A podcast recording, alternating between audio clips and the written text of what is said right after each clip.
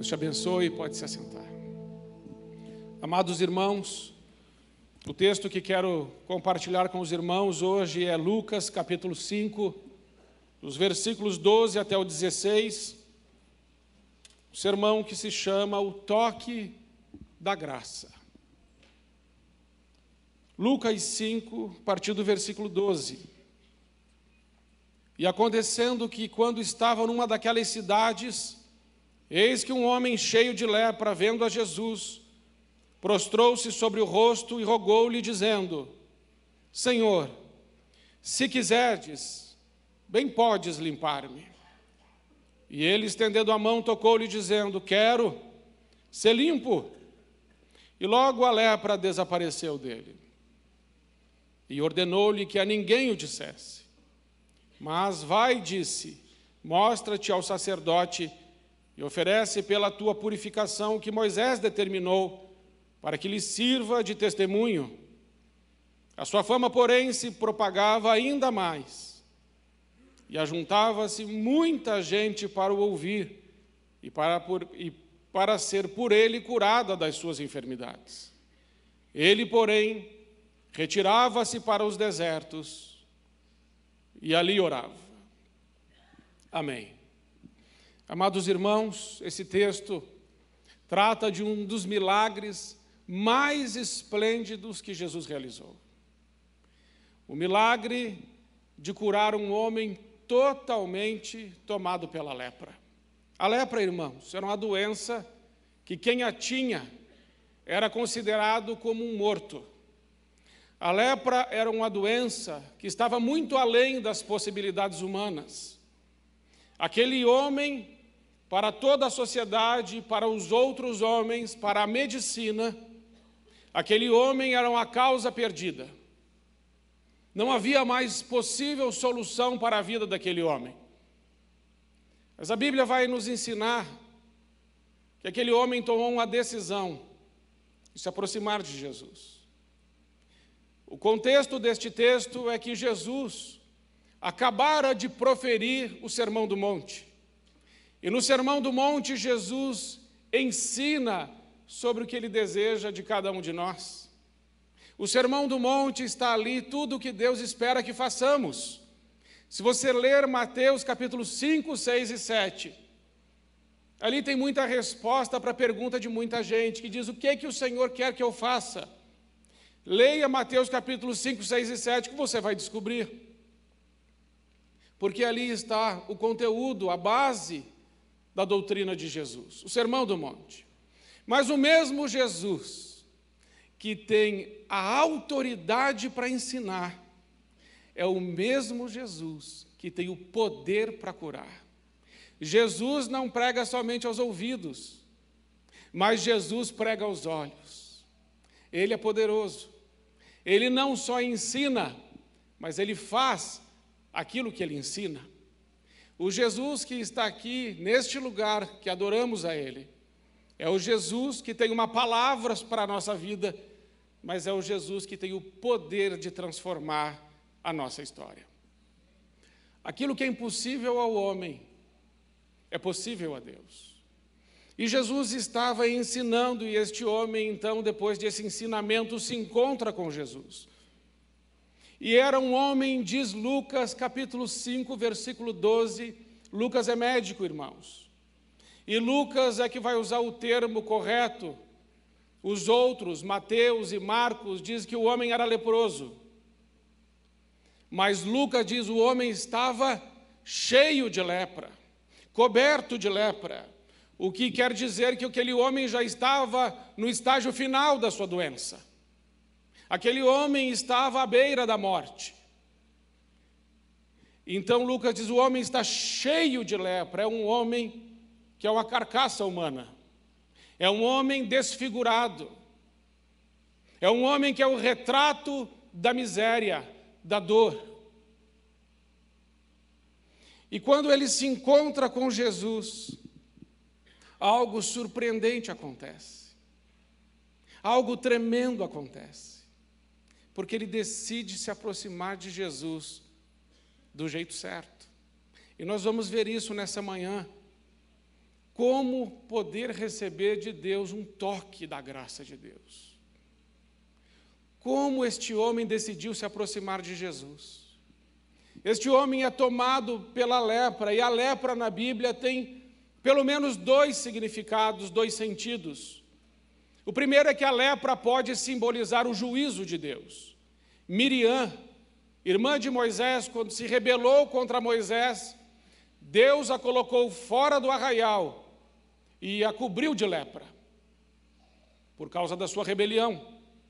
Geazi, discípulo de Eliseu, quando foi ganancioso e quis ficar com os bens de Naamã, que Deus tinha dito para não pegar, Eliseu falou que era para não fazer aquilo. Ele desobedece pela sua ganância, ele pega algumas coisas, e por causa da sua ganância, a lepra de Naamã vai para Geazi, e o juízo de Deus se estabelece sobre a vida daquele homem. Uzias fica leproso por causa do seu orgulho, então a lepra é juízo. Mas a lepra não é só juízo, a lepra pode ser comparada ao pecado. E a lepra pode ser comparada ao pecado porque a lepra, irmãos, ela não sai com banho. A lepra não sai se você esfregar. A lepra é de dentro para fora. E assim como a lepra, ela é impregnada e não sai, Assim também é o pecado. A Bíblia diz em Mateus capítulo 15, versículos 19 e 20, que é do coração do homem que saem os homicídios, os furtos, as blasfêmias. É do coração do homem, irmãos, que sai todo tipo de coisa ruim, Deus vai dizer. Assim como a lepra, o nosso coração é corrupto. Jeremias 17, 9 diz que o nosso coração é corrupto, ele é perverso, mais do que todas as coisas. Quem o conhecerá? Provérbios 4, 23 diz: De tudo que você deve guardar, guarda o teu coração, porque nele estão as saídas da vida, as fontes da vida. O coração é enganoso, o coração é leproso. Existem alguns estudiosos que dizem o homem é fruto do seu meio, mas nós não podemos concordar que o homem é fruto do seu meio, porque o homem foi colocado por Deus no jardim do Éden, um ambiente perfeito. Se o homem fosse fruto do seu meio, o homem não teria pecado no jardim. Não adianta colocar o homem num ambiente perfeito, é necessário colocar aquele que é perfeito dentro do homem. A lepra também pode ser comparada ao pecado, porque a lepra ela separa o homem de Deus. E a lepra separa o homem da sociedade. Naquela época, um homem leproso não poderia viver no meio dos outros. O leproso, ele tem que viver numa aldeia de leprosos, num buraco, num lugar afastado. O leproso, ele vestia roupas que eram roupas todas assim como farrapos. Ele tinha que gritar: imundo, imundo. Ele usava um sininho, talvez no tornozelo ou no pescoço, para que todos soubessem que ele está se aproximando, porque o que ele carrega é contagioso. O leproso era separado da sua família, o leproso era separado dos seus filhos, o leproso sofria uma segregação moral, social, político, religiosa. E assim como a lepra, o pecado também separa. A Bíblia diz em Romanos 3, 23: Porque todos pecaram e destituídos estão, separados estão da glória de Deus, o pecado nos separa de Deus. Isaías 59, 2 diz: as vossas iniquidades fazem separação entre vós e o vosso Deus. Assim como a lepra, o pecado separa. A lepra insensibiliza e o pecado também. A lepra, assim como o diabetes, deixa o homem insensível. Não sente quando se corta, não sente quando coloca a mão na água quente Ele perde a sensibilidade por causa da lepra. O pecado também sensibiliza o homem. Por isso, Ezequiel 36, 26 vai dizer: Eu vou tirar de vocês o coração de pedra e colocar um coração de carne, um coração que sente. Porque as pessoas às vezes se envolvem com o pecado de uma forma tal que daqui a pouco já não sentem mais nada ainda pecando, não choram mais. Lê a Bíblia e não chora mais sobre as Escrituras. Ora, mas os seus olhos já não ficam mais cheios de lágrimas. Perdeu a sensibilidade, perdeu a compaixão, perdeu o amor, o coração ficou duro. Assim como a lepra, o pecado nos endurece e nos deixa insensíveis. Mas a lepra, irmãos, ela deforma e o pecado também. A lepra deforma porque a lepra desfigura o homem. A lepra come as cartilagens, as orelhas, o nariz, os dentes caem, as pontas dos dedos, elas são comidas, as unhas. E um homem coberto de lepra, cheio de lepra, é um homem já irreconhecível, deformado. Assim também é o pecado. Porque Deus disse em Gênesis 1, 26: façamos o homem a nossa imagem, segundo a nossa semelhança, a imagem de Deus. Essa palavra no hebraico o termo etzelen, etzelen significa caráter. Quando pecamos, o nosso caráter é desfigurado, somos descaracterizados. E a imagem de Deus não pode ser vista mais em nós por causa do pecado. O pecado rouba de nós a imagem de Deus. Isso o pecado é como a lepra. Mas finalmente, irmãos, a lepra mata e o pecado também.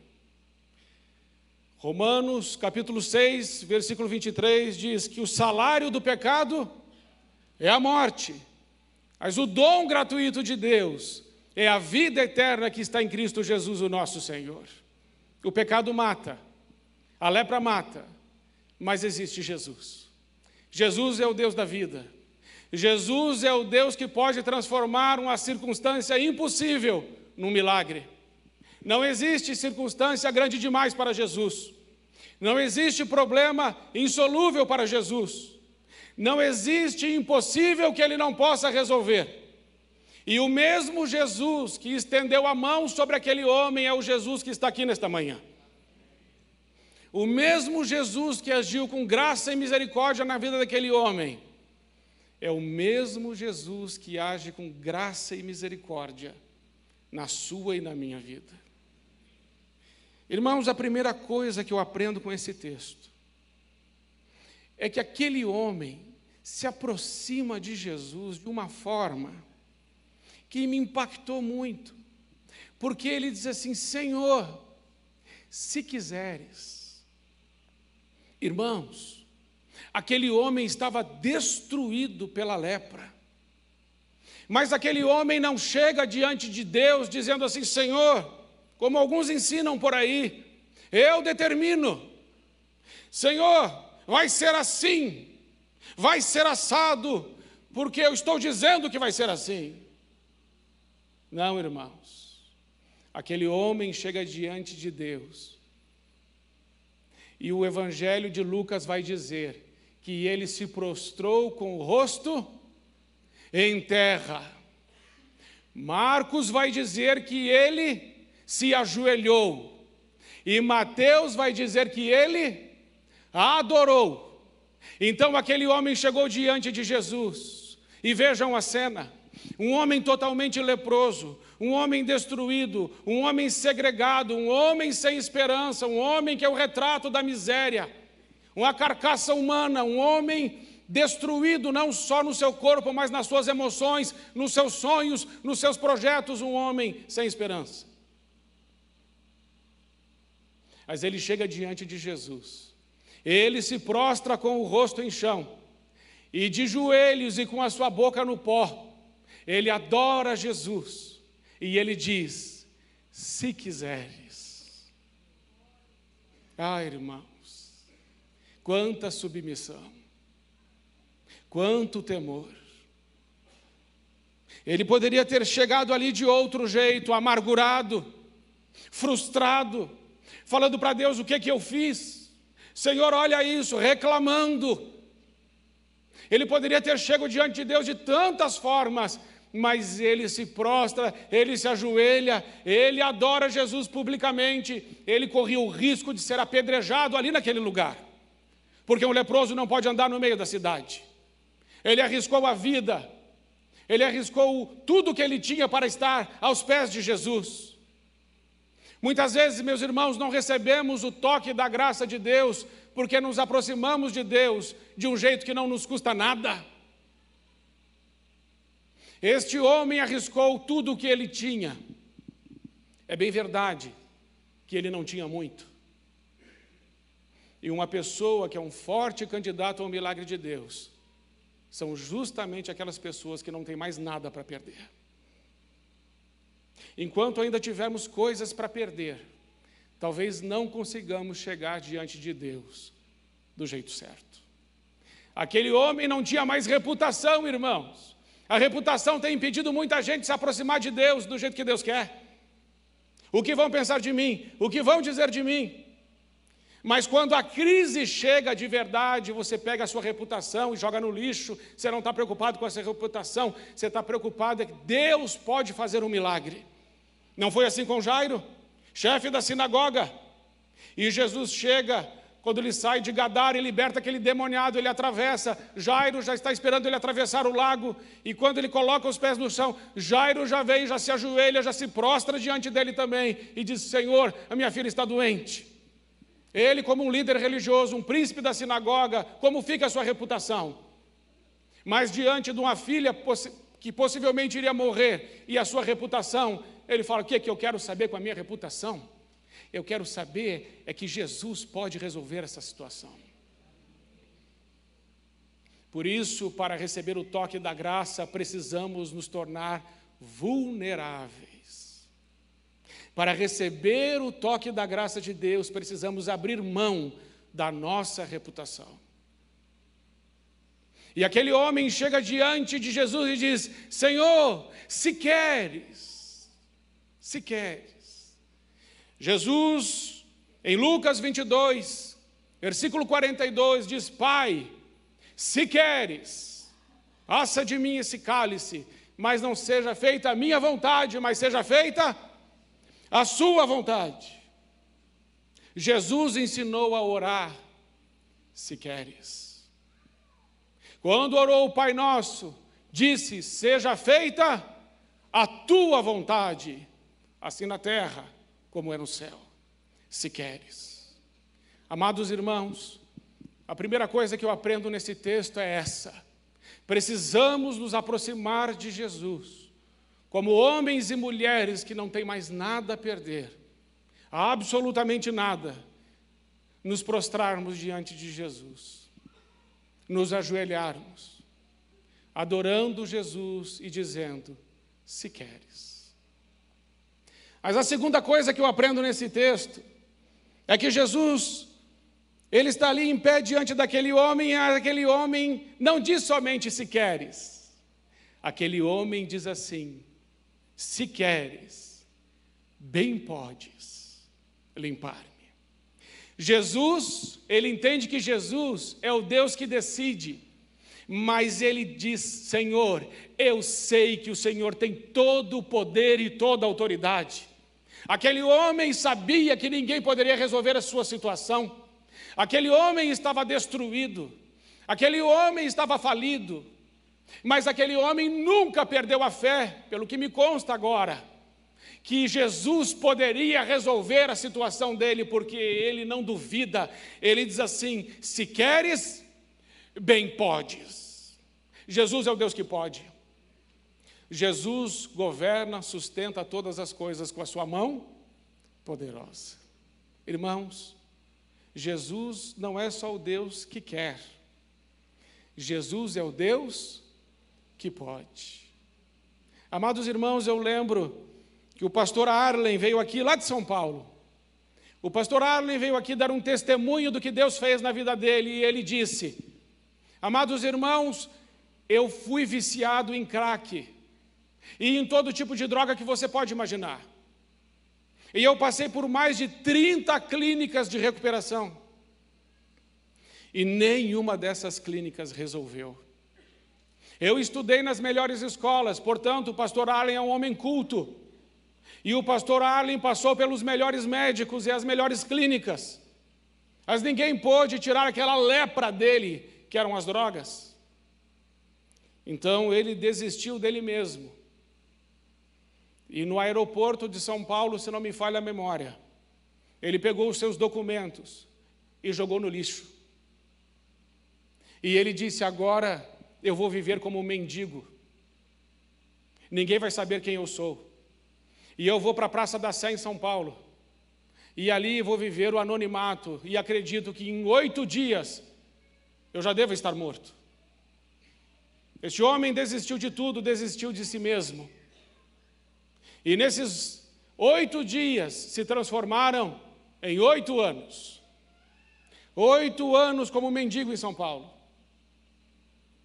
Ele disse que uma vez ele chegou a ficar sete meses sem tomar banho. É, irmão, tem gente que ganha de mim e de você. Entendeu? Sete meses. Ele falou que a padaria que ele costumava pedir pão, falava, quando ele ameaçava atravessar a rua, o padeiro falava assim: fica aí que a gente leva. Porque se você atravessar a rua, acabou a clientela. Ele chegou nesse ponto. E aí ele estava, irmãos, assentado, dormindo numa passarela. Ele diz que uma mulher de madrugada passa por ele, uma mulher que voltava de uma vigília de oração. Uma mulher, tinha que ser uma mulher. Porque as mulheres são muito mais sensíveis, muitas vezes, à voz do Espírito Santo que os homens. Amém, mulheres? Os homens já estão me olhando bravos. E essa mulher passou por ele, ela voltou e ela disse assim: Deus manda te dizer que Ele quer e Ele pode te curar. E aí o pastor Allen disse assim: quando eu ouvi que Deus não somente quer, mas que Ele pode, eu peguei aquela palavra para mim. E eu fiz uma oração e disse: Deus, Senhor pode me tirar deste lugar de miséria. Então, depois, aconteceu que ele estava pedindo um dinheiro num sinaleiro. Um homem passou e o reconheceu. Irmãos, reconhecer um homem que está há oito anos na rua, barbudo, magro, uma carcaça, destruído, fedido, e você olhar e dizer assim: esse aí é o fulano. Só a graça de Deus. Mas ele foi reconhecido. E este homem conhecia a filha do pastor Arlen. E ele disse para a filha dele: eu achei o seu pai. O seu pai está no sinaleiro tal. Vai para lá. E aquela menina chegou lá e abraçou o pai. Irmãos, o homem fedido, horrível, imagine o cheiro. Mas a menina abraçou e falou: Pai, o senhor está aqui. Oito anos a gente procurou. Oito anos. E ele, e ele sentiu o abraço pela primeira vez, depois de oito anos. E depois disso, pastor Arlen foi completamente restaurado pelo poder de Jesus. E sabe, irmãos, uma coisa interessante? A mulher dele não casou de novo, mas ela orava para Deus: Senhor, traz o meu marido de volta.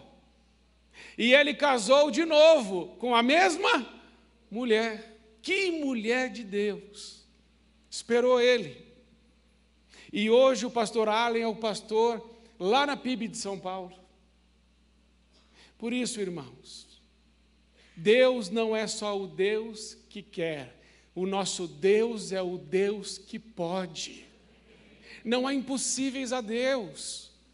Eu conto esse testemunho dele para que você se encha de fé e saiba que o Deus que zela por mim e você tem todo o poder e toda a autoridade. Mas, irmãos, mais ainda eu aprendo com esse texto, porque ele diz assim: Senhor, se queres, bem podes limpar-me. E Jesus disse o quê? Eu quero ser limpo. Ah, irmãos, uma palavra de Jesus pode mudar a nossa vida. Uma palavra de Jesus pode mudar completamente a nossa realidade. Porque a palavra de Jesus, amados irmãos e irmãs, ela não volta vazia. É Isaías 55, 10 e 11, lembram? Assim como a chuva e a neve descem do céu, e para lá não tornam, antes de fecundar a terra, dar semente ao semeador e pão ao que come. Assim é a minha palavra, diz o Senhor ela não volta para mim vazia, antes faz tudo o que me apraz e prospera em tudo que a enviei. A palavra de Deus, quando é lançada, ela não volta vazia. A palavra de Deus, quando sai dos lábios de Jesus, ela cumpre o propósito para o qual foi enviada. E eu quero, eu acabei de lembrar de um testemunho que aconteceu na vida do Luiz. Luiz está aqui, não está, Luiz? Onde é que você está? Luiz Baridó, está ali. Fica em pé, Luiz, para todo mundo te ver. Pronto, pode se sentar. O Luiz, irmãos, aconteceu algo tremendo. Deus é o Deus que pode, Deus é o Deus que pode, eu quero fazer uma ponte. Deus é o Deus que pode, sim, mas o Deus é o Deus que pode também usando a minha e a sua vida. Deus usou a vida do Luiz de uma forma tremenda. O Luiz tem uma pessoa que trabalha com ele, o nome dele é Fátima. Fátima trabalha com o Luiz, e o Luiz percebeu que ela estava com um volume na barriga. Ele disse, Fátima, o que está acontecendo? O que, que você está aí? Ela falou, estou com câncer. Os, os exames já comprovaram o câncer. E o meu filho, ele está desviado, ele não está desviado, ele não aceitou Jesus, ele não tem Jesus, ele está perdido nas drogas. Ele está perdido nas drogas. E o Luiz diz assim: Eu posso orar por você? Irmãos, já precisa de bastante fé para crer na cura do câncer. E precisa ter bastante fé também para quê? Que um filho pode voltar e que pode aceitar Jesus.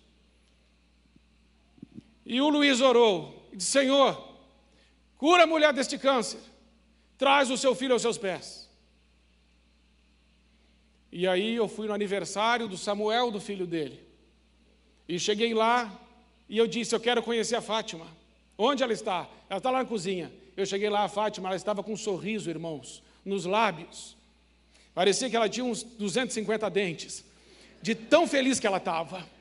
Eu disse: Fátima, o que aconteceu? Ela falou: Pastor, eu fiz os exames, eu estou curada do câncer. Olha, irmãos, isso através da vida daquele homem que está ali. Porque ele creu que Deus é o Deus que quer, mas Deus é o Deus, Ele é o Deus que tudo pode. O Evangelho não consiste somente em palavras, mas o Evangelho consiste em poder, irmãos. Mas ele não orou só isso, ele orou, Senhor, aquele menino aceite Jesus, saia das drogas e venha para a casa do Pai. E ela disse, pastor, o meu filho aceitou Jesus. Oh, irmãos, você está vendo como Deus pode usar a sua vida de forma sobrenatural? A Bíblia diz: abra a tua boca e eu a encherei. Somente creia. Não existe nada que Jesus não pode fazer. Sabe por que, que nós não fazemos algumas orações, irmãos? Nós não fazemos algumas orações porque nós não estamos olhando para Deus, nós estamos olhando para nós. Somos muito pequenos diante do câncer. Somos muito pequenos diante das drogas. Mas grande e poderoso é o nosso Deus. A segunda coisa que eu aprendo com esse texto é que quando Jesus toca ele, a Bíblia diz que Jesus, estendendo a mão, Jesus o tocou mas o Evangelho de Marcos vai dizer, acho que é Marcos 1, 40 e alguma coisa, 1, 41, é isso? Jesus se aproxima dele com, compaixão. E aí, irmãos, eu fui pesquisar um pouco melhor essa palavra que Jesus tocou esse homem. O que é este toque? O termo vai dizer que não é um toque com nojo, não é um toque de obrigação de fazer, não é um toque de alguém que quer se livrar de um problema, mas aquela palavra toque significa abraço, envolver. Jesus não somente tocou naquele leproso, sabe o que, que Jesus fez? Jesus abraçou o homem leproso. Irmãos, há quanto tempo aquele homem não recebia um abraço? Creio que antes de Jesus curar o seu corpo, Jesus curou a sua alma. Sabe por quê, irmãos? Porque a doença nos destrói por dentro também. Ser segregado da família, dos amigos, do culto, da sociedade, Aquele homem estava excluído de tudo. Quais os pensamentos que andavam orbitando a mente daquele homem?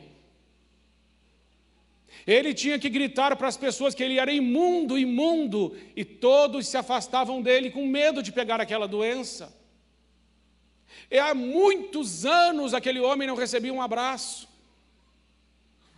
Mas Jesus é aquele que abraça o imundo porque a pureza de Jesus purifica a imundície. A pureza de Jesus cura a impureza que está no nosso coração.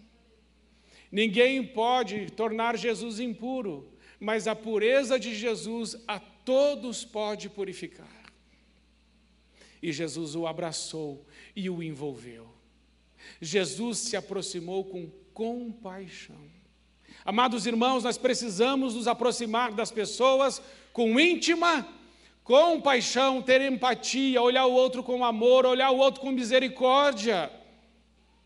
Às vezes, irmãos, nós somos tão duros com o nosso irmão, mas Jesus olhou para aquele homem com íntima compaixão, compadeceu-se dele e o abraçou.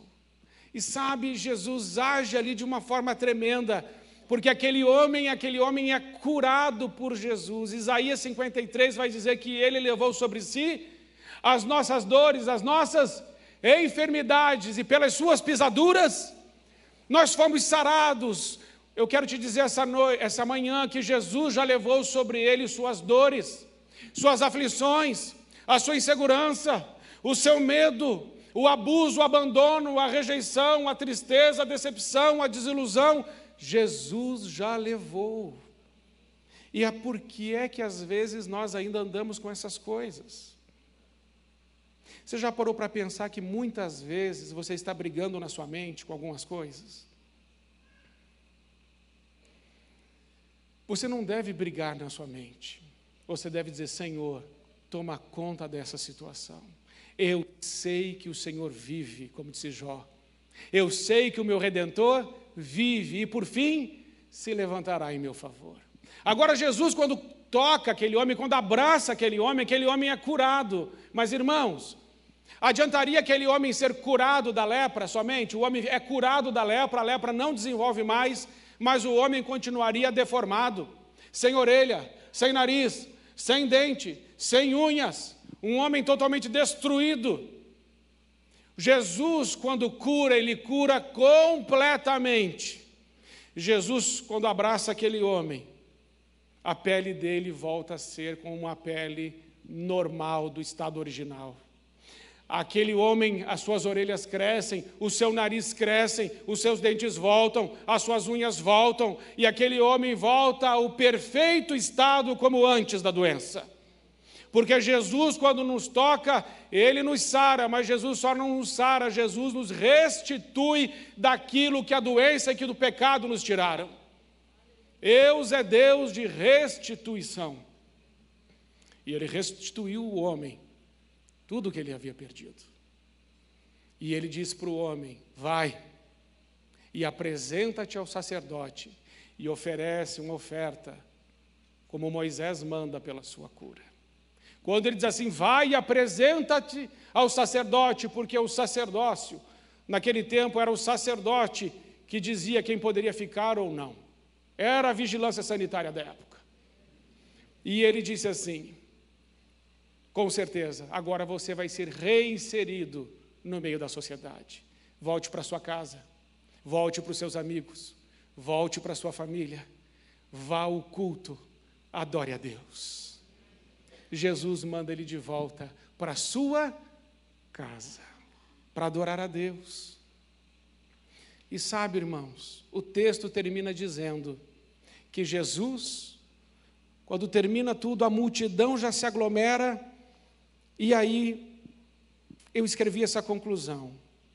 Diante da grande mobilização das multidões para receberem a cura das mãos de Jesus, ele deixou os lugares públicos e retirou-se para os lugares solitários a fim de orar.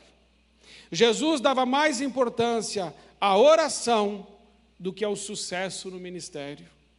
Preferia a intimidade do Pai do que os holofotes da fama. Tinha deleite na presença do Pai, muito mais do que no frenesi das multidões. Todos nós podemos encontrar Jesus no meio das nossas orações. O Deus que está aqui é o Deus que pode tocar a sua vida com graça. Por isso eu quero orar por você. E eu quero que você feche os seus olhos por um momento. E você pergunta para Deus e para o Espírito Santo e diz: Senhor, qual é a área da minha vida que eu preciso receber o seu toque? Qual é a área da minha vida que precisa do toque da graça de Deus. Espírito Santo revela a cada um de nós onde precisamos ser tocados por Ti. Porque nós precisamos de Ti.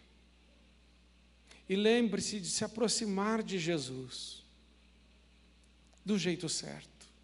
A Bíblia diz no Salmo 51, versículo 17: Um coração quebrantado um espírito contrito não desprezará o Senhor.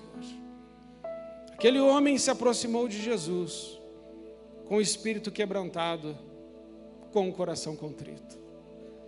Irmãos, precisamos nos aproximar de Jesus com humildade, com um coração ensinável, honrando a Jesus, porque Ele pode nos ensinar muitas coisas que ainda não sabemos, porque os tesouros da sabedoria e do conhecimento estão em Cristo Jesus.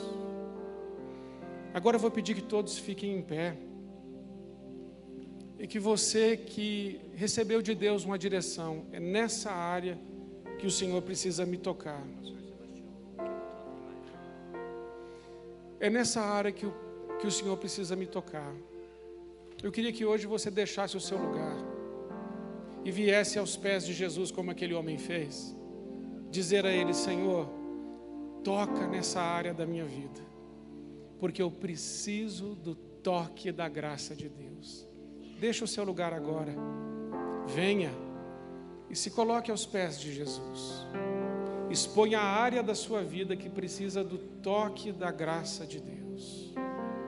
Se aproxime dele com humildade se aproxime dele com o coração quebrantado, com o espírito contrito. Se aproxime de Jesus como quem não tem mais reputação, mas que abre mão de tudo e de todos, porque sabe que somente Jesus é o Deus das causas impossíveis, das causas perdidas. Se você está vivendo uma situação que você entende, é só o Senhor por favor, deixa o seu lugar. Vamos orar. Vamos engrandecer o nome de Jesus. Porque Jesus tem o poder de transformar a tua história, mas também de tocar a sua vida. Amados irmãos, não venha só por causa de um milagre físico ou de uma doença, mas lembre-se, Jesus abraçou aquele homem. Talvez nessa manhã você precise de um abraço de Deus. Ah, Pai, eu preciso de um abraço seu, porque o teu abraço me conforta a alma, o teu abraço me cura as emoções, o teu abraço me refaz. você precisa de um abraço de Deus, deixe o seu lugar. Vamos orar a Deus, porque é o Deus que cura as nossas emoções.